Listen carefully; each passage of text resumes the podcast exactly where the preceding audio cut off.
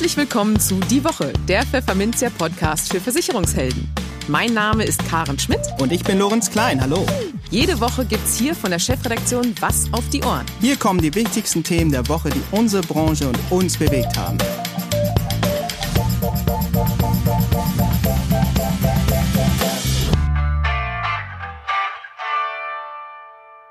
Moin aus Hamburg und herzlich willkommen zu Folge 7 unseres Podcasts. Heute ist der 28. August 2020 und diese Themen haben wir für Sie parat. Aber zunächst wie immer ein großes Dankeschön für die Unterstützung an unseren Sponsor, die Zürich Gruppe Deutschland. In dieser Woche stehen folgende Themen auf der Agenda.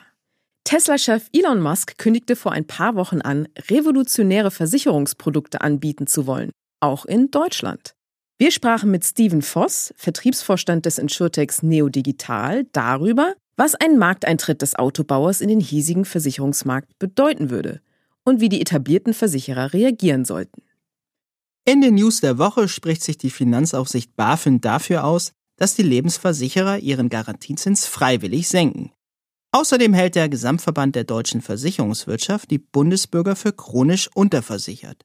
Der Bund der Versicherten reaktiviert seinen alten Slogan, wonach es sich bei der Lebensversicherung um legalen Betrug handelt. Und die PKV wehrt sich gegen den Vorwurf, dass sie im Gegensatz zur gesetzlichen Krankenversicherung von der Corona-Krise finanziell kaum belastet sei. Im Rechtstipp der Woche geht der Hamburger Rechtsanwalt Stefan Michaelis auf die Maklerhaftung ein und welche Punkte geprüft werden, wenn es zum juristischen Streit zwischen Kunde und Makler kommt. Und in unserem Schwerpunktthema für den Monat August, die Arbeitskraftabsicherung, sprechen wir mit dem BU-Sachverständigen Bert Heidekamp darüber, wie Makler der Ratingflut Herr werden können und wie kritisch sie eigentlich auf die Ergebnisse von Ratingagenturen schauen müssen. Im Gespräch. Tesla-Chef Elon Musk gibt sich ja gerne recht großspurig. Als er also ankündigte, dass Tesla nun auch ins Versicherungsgeschäft einsteigen möchte, waren es denn auch gleich revolutionäre Versicherungsprodukte, die er den Kunden versprach. Wie sich das äußert? Zuvorderst schon mal am Preis. 20 Prozent günstiger seien die Tesla Kfz-Policen im Vergleich zur Konkurrenz. Zumindest in den USA. Ob das auch in Deutschland so sein wird, bleibt abzuwarten. Warum sich Musk überhaupt für den deutschen Versicherungsmarkt interessiert, welche Vorteile Tesla im Vergleich zu den etablierten Versicherern hierzulande hat und wie die deutschen Anbieter auf die Konkurrenz reagieren sollten, darüber sprachen wir mit Steven Voss. Er ist Vorstand Vertrieb und Marketing des digitalen Versicherers Neo Digital und uns heute aus dem hessischen Usingen zugeschaltet. Grüß Sie, Herr Voss. Ja, schönen guten Tag nach äh, Hamburg. Ja, ähm, Elon Musk, Chef des Autobauers Tesla, will in den deutschen Kfz-Versicherungsmarkt einsteigen und hier O-Ton revolutionäre Versicherungen anbieten. Welche Auswirkungen hätte denn ein Markteintritt von Tesla für die hiesige Branche? Ja, das wäre zunächst einmal für die Branche hier sicherlich ein interessantes Modell. Ähm, was ich an Elon Musk und dem Thema Tesla so spannend finde, ist, dass sie natürlich eine sehr, sehr enge Zielgruppe haben. Ich denke, ein normaler deutscher Kfz-Versicherer muss ja äh, viele Fahrzeuge und viele ähm, Nutzergruppen abdecken. In dem Fall ist es sehr, sehr spannend, weil hier wirklich Tesla auf eine sehr kompakte Gruppe an Nutzern zugeht, mit ähm, im Grunde ja nur einer Fahrzeuggattung. Und das, ich denke, das ist ein sehr, sehr spannendes Modell, gerade was das Risiko und was die anderen Themen anbelangt.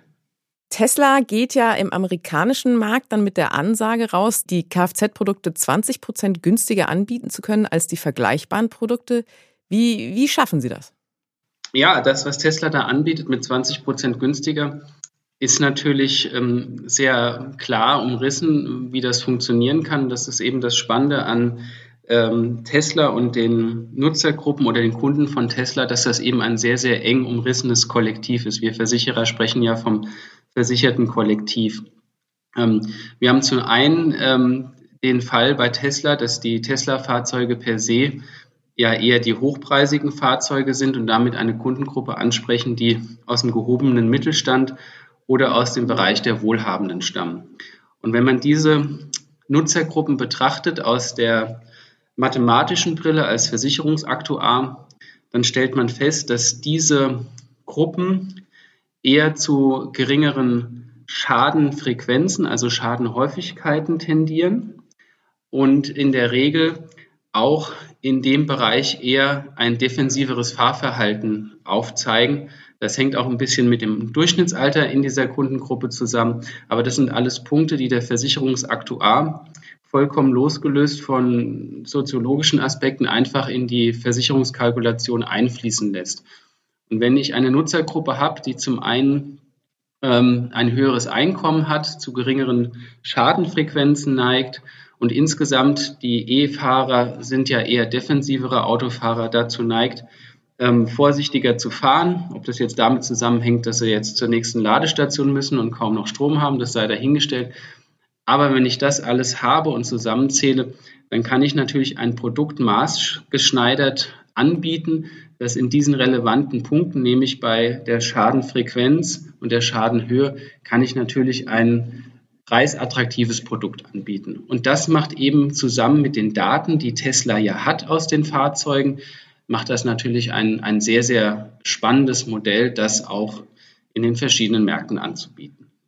Apropos Daten, äh, es, es, werden ja eigentlich auch dem, äh, dem Big Tech Amazon nachgesagt, dass er in den deutschen Markt einsteigen will und dann auch zuerst über die Kfz-Versicherung. Woher kommt denn das Interesse der, der äh, ausländischen Gesellschaften hier an dem deutschen Markt? Was macht ihn so spannend? Ja, da sind mehrere Punkte. Also erstmal äh, ist innerhalb Europas, je nachdem, wie man jetzt den Kuchen etwas schneidet, äh, der deutsche Versicherungsmarkt der größte Versicherungsmarkt in Europa. Also das ist allein schon mal sehr, sehr spannend. Ich erreiche natürlich sehr schnell sehr, sehr viele Versicherungsnehmer und Versicherungsnehmerinnen.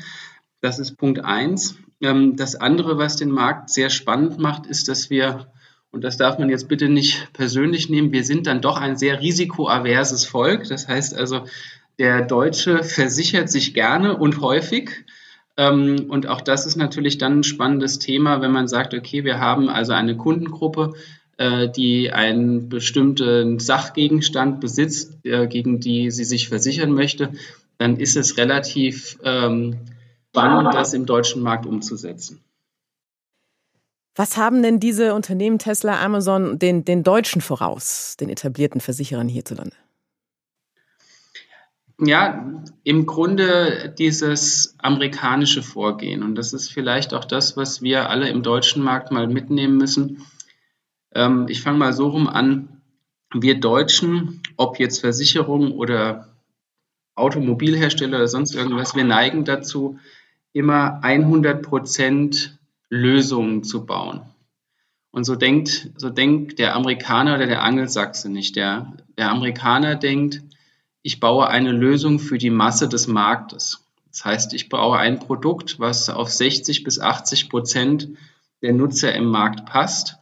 Und die Sonderlösungen, die Spezialfälle, um die kümmere ich mich später. Und im deutschen Markt neigen wir dazu, dann immer wieder in der Entwicklung zu sagen, ja, aber da ist ja noch der eine Fall, der Peter Meyer, äh, ehemaliger Konstrukteur in Buxtehude mit dem Anhänger mit der Sonderkonstruktion. Und ähm, davon haben sich die Kollegen gelöst und die gehen auf den Markt und sagen, wir bauen ein Produkt, das sinnvoll ist für die Masse des Marktes und alles andere kommt zu einem späteren Zeitpunkt. Mhm. Also muss so ein äh, revolutionäres Versicherungsprodukt, wie äh, Elon Musk es, es ausdrückt, dann auch einfach einfach sein, tatsächlich, um, um den Markt hierzulande ein bisschen umzukrempeln, vor allem? Ja, also ob das einfach sein muss, das weiß ich gar nicht mal. Es wird immer wieder diskutiert, der Kunde muss irgendwie mit drei Klicks zum Abschluss kommen. Ähm, das hängt meiner Meinung nach vom Produkt und von der Versicherungsform ab. Ich denke, was, ähm, was er mitbringt, ist, dass er dieses Produkt dann sehr spezifisch auf, den, auf die Lebenswelt von so einem Tesla-Fahrer oder Fahrerin zuschneiden kann. Und das bringt er mit. Er bringt nämlich genau das mit, dass er ähm, sagt, ich habe hier eine eng umrissene Zielgruppe, die hat eine ganz hohe Affinität zu meinem Produkt. Und mit dieser Affinität kann ich auf diese Affinität hin sehr genau das Produkt zuschneiden. Also das Schöne daran an diesem Modell, was, was, was Tesla hier zumindest anscheinend ist, den Markt reinzubringen, ist, ähm, dass er den, seinen eigenen Kunden in seiner eigenen Produktwelt hält und ihm damit quasi ähm, nicht mehr aus dieser Nummer rauslässt. Und das ist ein sehr, sehr spannendes Konzept zu sagen, naja, ich bin Tesla-Kunde, ähm, ich möchte alles bei Tesla haben, natürlich auch die Versicherung. Und ob die jetzt mehr oder weniger Fragen hat, das glaube ich spielt keine Rolle. Was eine Rolle spielt, ist, dass der Kunde sich in seiner Markenwelt wohlfühlt und ähm, dass er da relativ einfach dann das Produkt versichern kann. Sie sprachen eben die Lebenswelt an. Müssen das dann die deutschen Versicherer, Autoversicherer auch ein bisschen lernen, dass sie sich da auf die Lebenswelten ihrer Kunden mehr einstellen? Ja, ähm, das denke ich schon. Ähm, das ist ein Trend, den wir auch sehen. Der ist auch über die letzten Jahre, auch in den großen Versicherungskonzernen, kommen ja immer mal wieder die sogenannten Milieustudien. Also welche Kundengruppen haben wir? Was beschäftigt diese Kundengruppen? Wie sieht denen ihre Freizeit aus? Was machen die da? Was kaufen die? Was kaufen die nicht? Also ich glaube, dass, ähm, das ist ein, ein, wichtiges Thema, das man da weiterführen muss. Ähm, die Frage ist halt, äh, an der Stelle, was Tesla macht, muss das wirklich ein deutscher Versicherer dann in der Ausprägung machen? Da bin ich mir noch nicht ganz sicher, weil ähm, die klassischen Versicherer ja viele Marken, also für viele Fahrzeuge, wenn wir bei Kfz bleiben, für viele Fahrzeuge die Versicherung anbieten. Und da es natürlich dann schwieriger ist, ähm, so spezifisch vorzugehen, wie das Tesla macht. Ich nehme noch ein Beispiel, das ist, ist, liegt da, glaube ich, auch auf der Hand ähm, wie das gut beschrieben ist. Das ist so ein bisschen wie der, wie der Apple-Kunde. Mhm. Also ist man einmal Apple-Kunde, ist man ja ziemlich sicher immer Apple-Kunde. ähm, und da gibt es ja die Gemeinschaft der verschworenen iOS-Nutzer. Ähm, und Apple verkauft ja auch die Garantieverlängerung wie geschnitten Brot. Also da ist es im Grunde genauso. Der, der Kunde ist in seiner Markenwelt und ähm, ist dann auch bereit, für bestimmte Services Geld zu zahlen, weil es tatsächlich convenient ist, also Convenience spielt eine Rolle, aber weil es auch zum Produkt passt. Und ich glaube, das wird schwierig, wenn man als breit aufgestellter Kfz-Versicherer das alles abbilden will. Das wird schwierig, aber sich mit dem Thema beschäftigen. Wie sieht die Lebenswelt meines Kunden in dieser Fahrzeuggruppe oder in dieser Fahrzeugkategorie aus? Ich denke, das ist schon wichtig. Was brauchen Sie denn für eine technologische Ausstattung, um um mit so einer Konkurrenz umzugehen, auch mit, mit, mit Unternehmen wie jetzt Amazon, Google, Tesla, die eben mit Daten auch sehr gut umgehen können? Ja, das ist, was da wichtig ist, ist die Verarbeitung der Daten, was wir als Backend bezeichnen, also in den, in den Master-Systemen der Versicherer. Ähm, die großen Versicherer sind heute schon in der Lage, eine Vielzahl von Daten beim Kunden abzufragen. Es hapert nur zum großen Teil hinten dann in den sogenannten Backends in der Verarbeitung und der Strukturierung dieser Daten. Und da, ähm, da Unternehmen wie Amazon, wie Tesla, wie Google ja von vornherein mit diesen Daten begonnen haben, haben die natürlich eine ganz andere Struktur, diese Daten auch zu verarbeiten. Es ist einfach der Punkt, dass diese Unternehmen die Daten in den Vordergrund ihrer Entwicklung gestellt haben und danach die Prozesse entwickelt haben. Und bei den klassischen Versicherern waren die Produkte im Vordergrund und dann wurden erst die Prozesse entwickelt. Also das ist, ähm, glaube ich, der Unterschied. Man kommt da von zwei Entwicklungspunkten. Die einen starten mit den Daten, die anderen starten mit dem Produkt und beide müssen den Prozess lösen, wie sie verarbeitet werden. Und ich denke, da haben momentan die jüngeren oder moderneren Unternehmen einen Vorteil ähm, der angegangen werden muss von den klassischen Versicherungsgesellschaften. Also was würden Sie den Autoversicherern hier empfehlen? Wie sollten Sie mit der Konkurrenz dann umgehen? Also erstmal gelassen tatsächlich, weil ähm, Tesla wird nicht, wird nicht den, den, den Golf, äh, den, den Astra und äh, den Mercedes äh, versichern, sondern nur Teslas. Von daher ähm, würde ich das erstmal jetzt nicht in, nicht in Panik verfallen ähm, aber tatsächlich das sehr, sehr genau beobachten. Und ähm, das Schöne am Versicherungsprodukt ist ja, dass das Versicherungsprodukt ja ein transparentes Produkt ist, also man kann es nachlesen. Ähm, und die Empfehlung an alle Versicherer, und es werden auch natürlich sehr, sehr viele tun, ist, sich diese Versicherungsprodukte genau anschauen. Ich würde auch Testkäufe machen, also ich würde mich tatsächlich da auch mal versichern, wenn das geht. Also irgendeinen Tesla-Fahrer wird man ja finden. Und dann lernen, wie Tesla auch über einen Zeitraum von ein paar Monaten mit diesem Kunden umgeht. Was passiert da? Also wie, wie ist am Start die Abschlussstrecke? Wie wird der Kunde zu diesem Produkt hingeführt? Ähm, geschieht das beim Kauf? Wann geschieht das beim Kauf? Was für Fragen werden gestellt? Wie sieht das nach der Police aus, wenn die ausgestellt wurde? Da würde ich schon lernen, weil ich glaube, da kann man sehr, sehr viel mitnehmen, wie mit dem Kunden und wie mit den Daten umgegangen wird. Weil Versicherung, das ist ohne Frage, das können die deutschen Gesellschaften. Also die, jede, jede deutsche Versicherungsgesellschaft kann ein gutes Kfz-Produkt hinstellen. Das, das steht mal außer Frage. Die Frage ist eben nur, wie wird mit den Kundendaten umgegangen und wie fügt sich das zu einem Produkt zusammen? Alles klar, okay. Vielen Dank nach Usingen an Herrn Voss. Ja, vielen Dank und zurück nach Hamburg. Die News der Woche Teil 1. Sag mir, wo die Zinsen sind, sag mir, wo sind sie geblieben.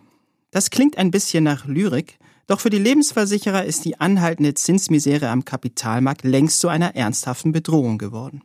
Staatsanleihen mit guter Bonität werfen nur noch magere Erträge ab. Die Papiere werden ihrem Zweck als Lebensversicherung für die deutschen Lebensversicherer immer weniger gerecht.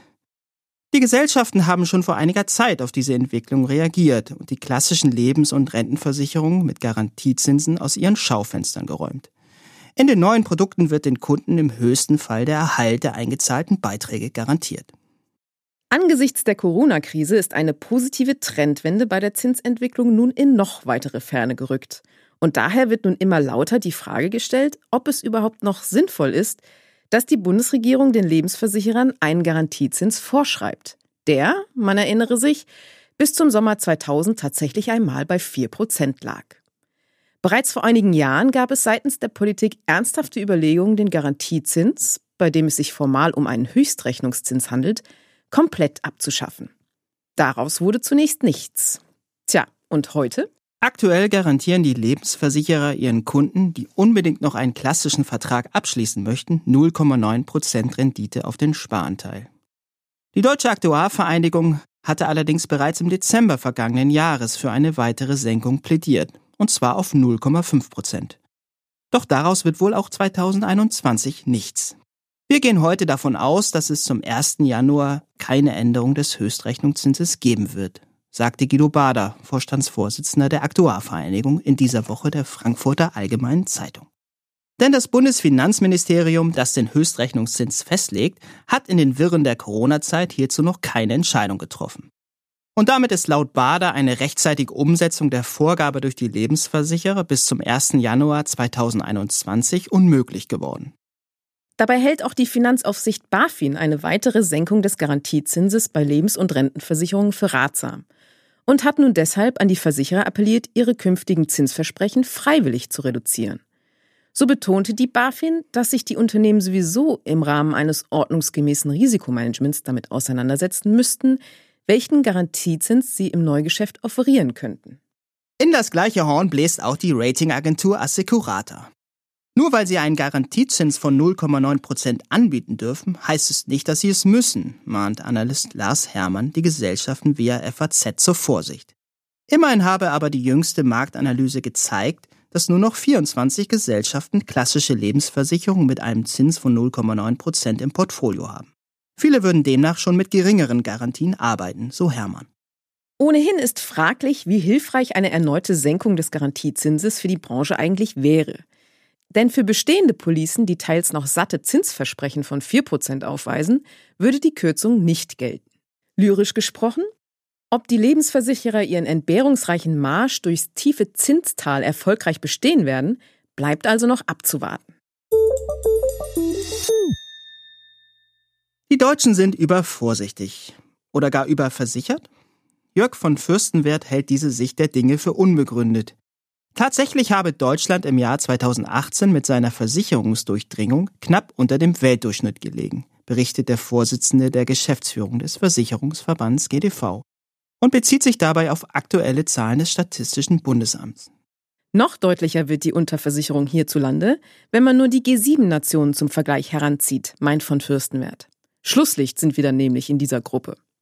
Grund sei vor allem die geringe Versicherungsdurchdringung im Bereich Lebensversicherung, meint der GDV-Repräsentant.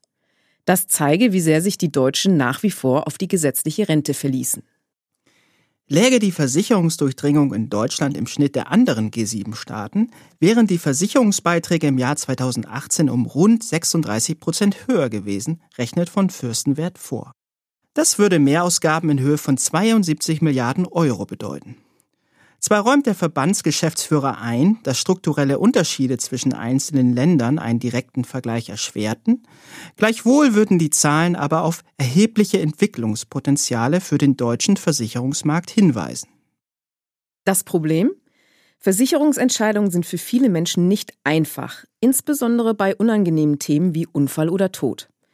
Und weil sie sich nicht gerne damit befassen, hinkt der Versicherungsschutz dann den existenziellen Lebensrisiken hinterher – vor allem bei jüngeren Menschen und Haushalten mit geringem Nettoeinkommen, wie Alleinlebenden und Alleinerziehenden. Für eine bessere Versorgung der Bevölkerung mit privatem Versicherungsschutz komme es daher auf das Zusammenspiel aller Akteure an, so von Fürstenwert. Versicherer, Vertrieb, Verbraucherschützer, Bildungseinrichtungen und der Staat. Große Potenziale sieht der Verbandsmann auch im digitalen Wandel. Die neuen technischen Möglichkeiten brächten viele neue Versicherungsangebote mit sich, erleichterten den Zugang zu Versicherungsinfos und Produkten und sorgten für niedrigere Kosten, schwärmt von Fürstenwert. Der Rechtstipp. Es gehört wohl zu den größten Sorgen eines Maklers, dass ein Kunde ihn nämlich wegen Beratungsfehlern vor Gericht zieht und den Ersatz des entstandenen Schadens verlangt. Denn mitunter kann es dabei um viel Geld gehen. Und auch der eigene Ruf steht auf dem Spiel welche vier Punkte in einem solchen Fall überhaupt juristisch geprüft werden und warum man nicht auf eine Verjährung hoffen sollte, erklärt Ihnen heute der Hamburger Rechtsanwalt Stefan Michaelis. Liebe Versicherungsmaklerinnen und Versicherungsmakler, herzlich willkommen zum heutigen Podcast. Wir unterhalten uns über das Thema Maklerhaftung. Zunächst einmal eine allgemeine Einführung. Wie ist eigentlich die Maklerhaftung zu verstehen? Woraus resultiert sie und was müssen Sie da beachten? Ja, fangen wir einfach mal damit an, dass das Ganze natürlich im Gesetz normiert ist. Wir haben insbesondere den Paragraphen 63 VVG, wo es denn sinngemäß heißt, wenn Sie eine Beratungspflicht verletzen, dann haften Sie für den daraus resultierenden Schaden. Und im zweiten Satz heißt es dann noch, dies gilt natürlich nicht, wenn sie kein Verschulden trifft. So, und damit haben wir eigentlich schon die juristischen Voraussetzungen, die grundsätzlich immer geprüft werden müssen. Dieser Paragraph betrifft insbesondere die Versicherungsvermittlung. Nun ist ein großes Haftungsrisiko natürlich auch noch in der Vertragsbetreuung, in der Bestandsarbeit. Und dort nehmen die Gerichte an, dass dann eben der Paragraph 280 BGB Anwendung findet. Der hat eigentlich genau die gleichen Voraussetzungen und daher können wir beides in einem kurz besprechen. Ja, wir fangen damit an, nicht, wie es so das Gesetz verlangt, dass es heißt, der Makler muss seine Beratungspflicht verletzt haben. Die Beratungspflicht kann durch eine offenkundige Fehlberatung, falsche rechtliche Einschätzung beispielsweise eben resultieren. Das wäre eines der klaren Fälle. Schwierig ist es aber auch, die Fälle zu ermitteln, wo dem Makler ein Unterlassen vorgeworfen wird, dass er etwas nicht beraten hat, es aber hätte beraten müssen, dass Deckungslücken entstehen, dass er Hinweispflichten zu erteilen hat, dass er Nachfragepflichten zu erteilen hat. Also dort orientieren sich dann natürlich die Gerichte bei ihrer Entscheidung an den bisher gesprochenen gesetzlichen, äh, rechtlichen Normen, an den gesetzlichen Regelungen und an den, wie gesagt, genannten beiden Paragraphen. Ja, also der Streitpunkt in einer Grundsatzentscheidung ist immer, liegt eine Pflichtverletzung vor oder nicht? Und das ist zunächst zu klären. Und äh, wenn wir diese Hürde genommen haben, dann würden wir diesen zweiten Satz prüfen, wo es eben heißt, wenn denn der Makler kein Verschulden hätte. Und da sagt das Gesetz eigentlich, dass das Verschulden des Vermittlers vermutet wird und dass er eben beweisen müsste, dass er keine Schuld hat. Das ist also ein Bereich, über den wir gar nicht groß bei Gericht diskutieren müssen. Es gab bisher noch keine Entscheidung, die gesagt hat, ein Vermittler hätte eine bestehende Beratungspflicht unverschuldet verletzt. Das ist also soweit nicht vorstellbar. Und im nächsten Schritt prüfen wir dann die Kausalität, also dass eben wegen einer Beratungspflichtverletzung auch ein Schaden entstanden ist. Der Jurist nennt das dann relativ kompliziert, ein Umstand, der nicht hinweggedacht werden kann ohne dass der konkrete Erfolg entfiele. Ja, und ähm, der normale Mensch würde sagen, Kausalität haben wir eben dann, wenn das eine vom anderen kommt, wenn das also die Pflichtverletzung eben ursächlich zum Schaden führt, also in einer unmittelbaren Verbindung steht. Also diese Kausalität ist natürlich immer mal zu diskutieren und äh, ein wichtiger juristischer Faktor. Und dann haben wir das Thema Schaden. Die Frage ist, wie hoch ist ein Schaden entstanden, wie ist der Schaden zu ermitteln? Und äh, dort macht man eine komplizierte Saldotheorie. Das heißt also, man vergleicht zum einen die Vermögenslage des Kunden, wie er ohne die schädigende Beratung gestanden hätte, im Verhältnis zu der Vermögenslage des Kunden mit der schädigenden Beratung. Also so ermittelt man eben ein Saldo zwischen diesen, sag ich mal, beiden Welten, der realen und der hypothetischen Welt. Und nur das ist also tatsächlich der Schaden im Sinne einer Maklerhaftung, der zu berücksichtigen ist. Und damit natürlich der Kunde nicht bereichert sein soll, ähm, gilt es natürlich auch, etwaige Vorteile, die der Kunde gezogen hat, abzuziehen. Zum Beispiel, wenn er eben keine Versicherungsprämie gezahlt hat, dann müsste man eine fiktive Versicherungsprämie dagegen rechnen und diese in Abzug bringen und sagen, dein tatsächlicher Schaden ist ja eben geringer, weil du hattest beispielsweise Steuervorteile, Prämienersparnisse oder andere wirtschaftliche Vorteile, die eben Bereich, in Betrachtung der beiden Vermögenslagen zu berücksichtigen sind. Und dann ist immer noch die große Frage, auf die wir auch nochmal gesondert eingehen werden in einem weiteren Podcast. Wie ist es mit einem Mitverschulden? Und ähm, das wird in den Instanzrechtsprechungen schon häufig bemüht, um, sag ich mal, Ergebnisse eben zu erzielen, äh, dass ein Mitverschulden berücksichtigt wird. Der Bundesgerichtshof sagt aber eigentlich sehr konsequent, dass der Kunde sich immer beratungsgemäß verhalten hätte. Also immer der richtigen und vollständigen Empfehlung des Vermittlers, des Maklers gefolgt wäre und dass eigentlich eben ein Mitverschulden in der Regel quasi kategorisch keine Anwendung findet. Wie gesagt, die Instanzrechtsprechung quotelt da durchaus und macht dann so halbe halbe Regelungen, um vielleicht eben auch ein gerechtes Ergebnis erzielen zu können. Dann, wenn wir diese ganzen Voraussetzungen alle positiv bejahen können, dann schauen wir uns natürlich immer noch mal die Verjährung an. Und im Rahmen der Verjährung ähm, haben wir dann eigentlich in der Regel die dreijährige Verjährung des Anspruches, wenn der Kunde Kenntnis hatte ähm, von den anspruchsbegründenden Tatsachen. Und dann beginnt am Schluss des Jahres eine dreijährige Verjährung. Also mit anderen Worten, angenommen, es ist ein Anspruch aus 2020 und der Kunde hat Kenntnis in 20, dann würde man sagen 21, 22, 23 da läuft am 31.12.23 die Verjährung ab und ab 1.1.24 werden dann die Ansprüche nicht mehr da. Dann streitet man vielleicht manchmal auch noch darüber, ob der Kunde vielleicht grob fahrlässig keine Kenntnis hatte äh, und dergleichen, so dass wir dann eben auch noch eine Art erweiterte Verjährungsfrist von zehn Jahren haben, wo man eigentlich von der endgültigen Verjährung spricht. Ich persönlich halte es sogar noch für vorstellbar, dass unter gewissen Konstellationen auch eine 30-jährige Verjährung in Betracht kommt könnte. Wir wollen uns also nicht eben auf der Verjährung ausruhen ähm, und äh, diese groß bemühen, sondern wir wollen eben die unbegrenzte Haftung in der Versicherungsberatung, Vermittlung und Betreuung eigentlich A reduzieren eben durch einen Maklervertrag und durch wirksame allgemeine Geschäftsbedingungen oder individuelle Regelungen mit dem Kunden oder aber indem wir eben sagen, eine Pflichtverletzung, eine Beratungspflicht hat der Vermittler nicht verletzt, er hat umfassend und gut beraten. Und was die Beweislastverteilung angeht, so ist es eben so, das müsste immer der Kunde darlegen und beweisen, dass wirklich eine Pflicht verletzt wurde. Ansonsten dreht sich das Spiel eben um, dass eben die höchstrichterliche Rechtsprechung sagt, würde der Makler einwenden, dass ihn kein Verschulden trifft, dass keine kausale Schädigung entstanden ist oder dass ein Mitverschulden vorliegt oder Verjährung, so müsste halt eben ja dann äh, der Makler eben dies beweisen. Und Recht haben heißt nicht immer Recht bekommen. Das heißt, es ist sehr schnell vorstellbar, äh, eben, dass über Maklerhaftung entschieden wird und die falschen Ergebnisse bei rauskommen, auch eben durch Berücksichtigung der Beweislastverteilung. Wichtig war mir Ihnen erstmal nur diese Voraussetzungen kurz darzulegen, dass Sie immer wissen, es sind im Wesentlichen vier Voraussetzungen, die Pflichtverletzung, das Verschulden, die Kausalität und der Schaden und wie dann der weitere Verlauf der Anspruch, der juristischen Anspruchsprüfung ist. Von daher, das war heute meine kleine Einführung zum Thema Maklerhaftung. Ich bedanke mich fürs Zuhören und wünsche Ihnen viel Spaß bei den weiteren Beiträgen. Hier Stefan Michaelis.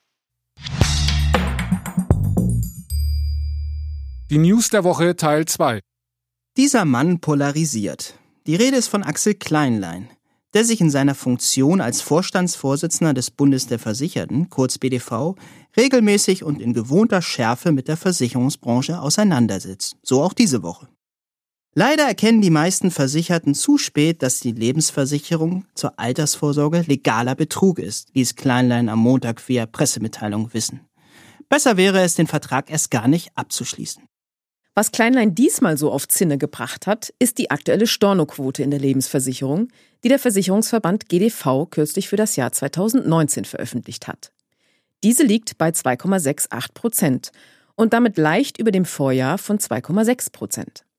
Das höre sich zwar nicht sonderlich hoch an, doch der Eindruck täuscht, heißt es beim BDV.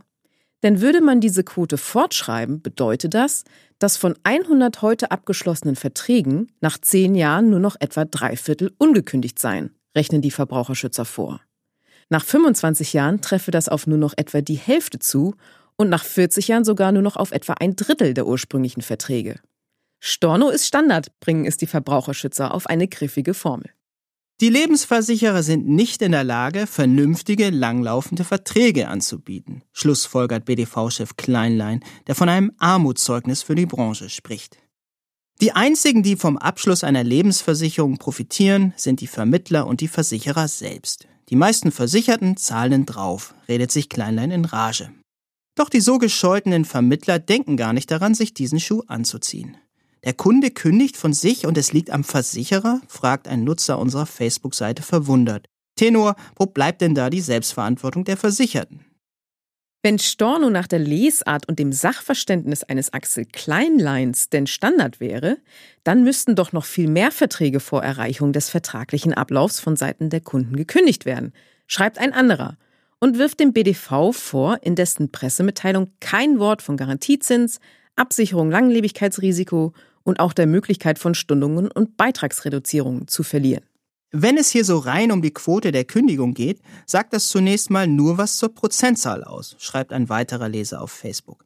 Wesentlicher wäre doch der Grund, warum gekündigt wird und ob der Sparer verstanden hat, was er da wofür tut. Zugleich wendet sich besagter Leser, anders als der BDV, durchaus selbstkritisch an seine eigene Branche. Leider gäbe es immer noch Kollegen, die aktiv in der Beratung auf eine Auflösung von Verträgen hinwirkten. Dabei sei der schlechteste Vertrag voll durchgezogen manchmal besser als fünfmal neu anzufangen. Stehlen sich die privaten Krankenversicherer aus der Verantwortung, wenn es darum geht, die Kosten der Corona-Krise zu schultern? Geht es nach Bärbel Baas, Vizevorsitzende der SPD-Bundestagsfraktion, müsste man diese Frage mit Ja beantworten. Man müsse die PKV stärker an den Corona-Kosten beteiligen, forderte die Politikerin kürzlich und ist mit ihrem Unmut nicht allein. Die Kritik hat nun den Verband der privaten Krankenversicherer auf den Plan gerufen. In einer Stellungnahme betont er, dass die privaten Krankenversicherer sehr wohl ihren Beitrag zur Bewältigung der Krise leisteten.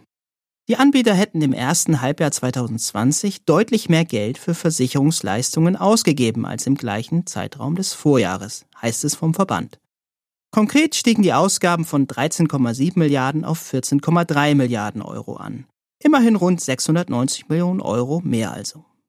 Die PKV bringt auch in der Covid-19-Pandemie volle Leistung für die medizinische Versorgung ihrer Versicherten, schlussfolgern die Berliner Branchenvertreter. Die PKV sei also keineswegs ein Krisengewinnler, wie einzelne Kritiker behaupten, wehrt sich der Verband. Allein bei den Aufwendungen für die Schutzausrüstung niedergelassener Ärzte rechnet der Verband bis Ende September mit Kosten von voraussichtlich 360 Millionen Euro. Und auch beim Krankenhausrettungsschirm zahle die PKV genauso wie die GKV alle Zusatzentgelte entsprechend ihrem Versichertenanteil. Die Privatversicherten seien zu mehr als 98 Prozent an den Rettungsschirmen beteiligt. Nur bei einigen kleineren Teilen sei dies aus rechtlichen Gründen nicht vorgesehen. Aber schon im ersten Halbjahr 2020 zahlte die PKV ein Vielfaches dieser Summe, mehr als 1,5 Milliarden Euro, für ihre zusätzlichen Wahlleistungen an die Krankenhäuser, so der Verband weiter. Dieses Geld, das die Krankenhäuser für Investitionen nutzen, würde ohne die PKV ersatzlos wegfallen. Gemeinsam mit der GKV, die, wie der Verband hervorhebt, im ersten Halbjahr 2020 einen Überschuss verzeichnete, fordere die PKV, dass alle Maßnahmen zum Corona-Infektionsschutz, bei denen es sich um eindeutig gesamtstaatliche Aufgaben handelt, aus Steuermitteln und nicht aus versicherten Beiträgen gezahlt werden müssen. Und weiter? Es kann nicht sein, dass die Sozialversicherung mit Kosten belastet wird, für die eigentlich die Länder zuständig sind. Das Schwerpunktthema. Vertrauen ist gut, Kontrolle ist besser. Diese Lebensweisheit sollten sich Makler in Erinnerung rufen, wenn sie sich im Bereich der Arbeitskraftabsicherung mit Produktratings befassen. Zu diesem Fazit kommt der Sachverständige Bert Heidekamp, mit dem wir per Schalte nach Berlin gesprochen haben. Im Gespräch erklärt er unter anderem, wie Makler, die sich kritisch mit Ratings auseinandersetzen, das Thema Beratungshaftung umgehen können. Guten Tag, Herr Heidekamp. Herzliche Grüße in die Hauptstadt. Einen wunderschönen guten Morgen. Ja, Herr Heidekamp, immer wieder wird in Maklerkreisen gerne über Ratinginflation und Siegelschwämme geklagt, insbesondere wenn es um die Arbeitskraftabsicherung geht. Ganz entziehen können sich die Makler den unzähligen am Markt kursierenden Bewertungen der Versicherer in Form von Sternen, Dreifach-Fs oder Eulenaugen aber auch nicht. Können Sie uns erklären, warum Vermittler auf Ratings zwar sehr wohl achten, sich dabei aber nicht immer ganz wohl zu fühlen scheinen? Naja, also ähm, vor 20, 30 Jahren hatten wir ja eigentlich gar keine äh, Vergleichsmöglichkeiten und dann kamen ja so die ersten Vergleiche auf den Markt was erstmal sehr positiv äh, zu werten ist, ähm, weil sie auch eine entsprechende Transparenz, äh, sagen wir mal, geschaffen haben und natürlich auch die Kritik fördern äh, bei Vermittlern und Verbrauchern. Das ist mal positiv zu werten. Ähm, dass man natürlich auch mit Ratings Geld verdienen kann, ähm, haben zunehmend mehr sozusagen Firmen für sich entdeckt und dadurch haben wir, ich denke mal, so eine Schwemme an neuen Siegeln, Testsiegeln und so weiter. Ähm, und umso mehr natürlich auf den Markt kommt, umso mehr hat man vielleicht eine Disorientierung. Was ist denn jetzt eigentlich gut? Welches, auf welches Siegel soll ich mich denn überhaupt noch verlassen? Und ich denke, dass es da eine äh, größere Unsicherheit im Markt gibt. Und ähm, es gibt ja da, ja, sagen wir mal, Ratings und Siegel, die dann nur die Servicequalität beispielsweise beurteilen. Ähm, das halte ich dann schon für extrem fraglich, äh, wenn es eigentlich um die Qualität des Produktes geht. Ne? Ja, wie sollten denn Makler vorgehen oder auch Vermittler, um Ratings von sich aus kritisch prüfen zu können? Also dem Rating gewissermaßen ein eigenes äh, Rating unterziehen. Sie haben ja angesprochen, dass es eben auch Ratings gibt, die sehr eindimensional unterwegs sind. Ne? Also wie kann der Makler sich da orientieren? Tja, also normalerweise ähm, hat der Makler ja natürlich äh, die Verpflichtung, selbst eigentlich auch Bedingungen zu lesen. Also das kann man dem Makler abverlangen und äh, er darf sich nicht blind auf irgendein Rating verlassen. Macht er das? Kann er echte Probleme bekommen langfristig. Ähm, ich sage ja oder präge immer diesen Satz, Maklers Zukunft liegt in der Vergangenheit.